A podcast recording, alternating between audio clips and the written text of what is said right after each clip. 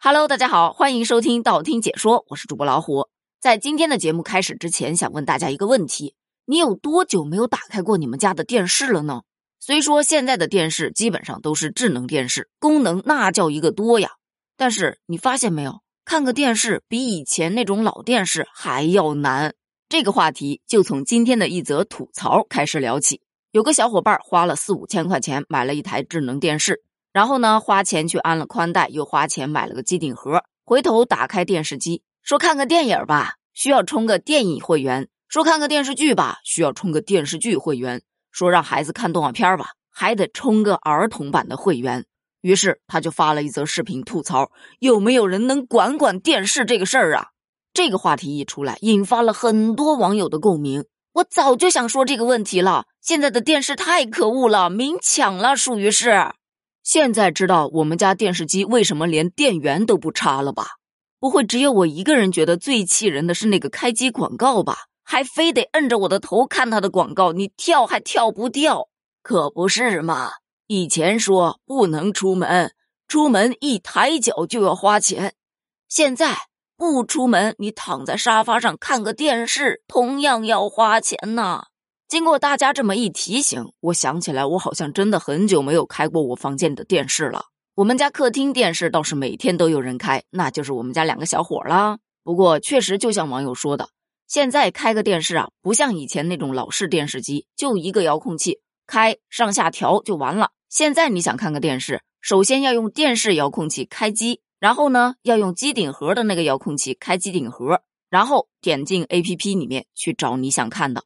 虽说用两个遥控器挺麻烦的，但是我觉得我还是蛮聪明的。怎么说呢？之前呢，我们家俩孩子天天都因为抢电视而打架。后来我就把这两个遥控器一人给一个，你们要看什么，看多长时间，自己商量好了。否则，任何一方随时都能关掉你的电视。从那以后，他们俩看电视都是有商有量的，再也没有争吵过了。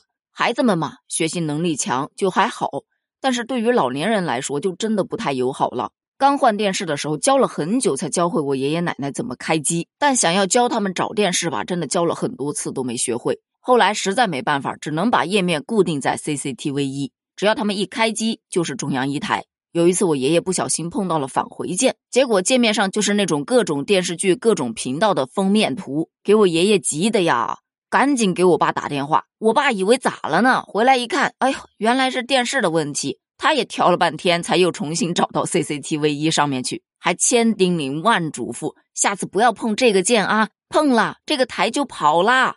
而对于年轻人们来说呢，平时啊都要上班，也没有时间去看电视，好不容易休息在家，想要去看会儿电视吧，不要钱的卫视还看不上，因为里面也确实没什么好看的。你说想找个电影电视剧看看吧，真的就是需要各种各样的会员，而且这些会员吧，它跟手机端的还不互通。也就是说，我手机上面充了优酷的会员，电视上还得再充个酷喵；手机充了腾讯会员，电视上还得再充个极光 TV；手机上充了爱奇艺会员，电视上还得再充个奇异果。我谢谢啊，直接抱着手机看也挺香的。有些小伙伴问，为什么不投屏呢？以前我追剧的时候也会投，但是后来有一段时间，你投屏需要下载一个投屏助手，而且那投屏助手有的还要收费。现在更夸张了。有一些资源可能你是可以投屏的，但是像有些 VIP 呀、独家呀这样的视频内容，它根本就投不上去。如果你想要用电视看，你只能充会员。所以真的不怪小伙伴们吐槽，这是智能电视，这智障电视吧？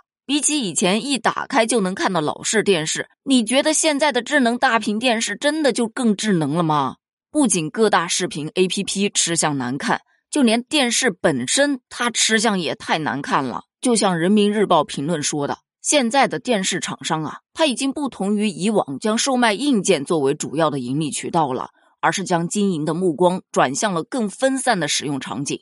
除了有日益变多的会员项目，还有各种商业广告也是见缝插针、无孔不入。电视厂商创新营收模式无可厚非，但是产品的更新应当充分考虑消费者的使用习惯、社会承受能力。巧立名目，从用户身上薅羊毛，无异于竭泽而渔。我真的觉得人民日报说的这一句“竭泽而渔”说到我心坎儿上了。竭泽而渔的意思就是指把池塘里的水都抽干了去捉鱼，比喻做事只顾眼前的利益，丝毫都不为以后去打算。你看看现在的电视厂商，真的一点危机意识都没有。以前要看个好看的电影，买张碟自己在家里放 DVD，但你看现在手机取代了。以前听歌你得买个 MP3 或者买个收音机，现在呢，手机解决了。而电视厂家的这一番操作，本身就已经把很大一部分用户推向了手机那一边。更何况现在投影仪也挺火的，你还不想着改变改变，还想着薅羊毛？就这种方式下去，电视机迟早也跟 DVD 一样，再见再也不见了。对于这个事件，你又是怎么看的呢？你有多久没有看过电视了？欢迎在评论区留言哦！评论区见，拜拜。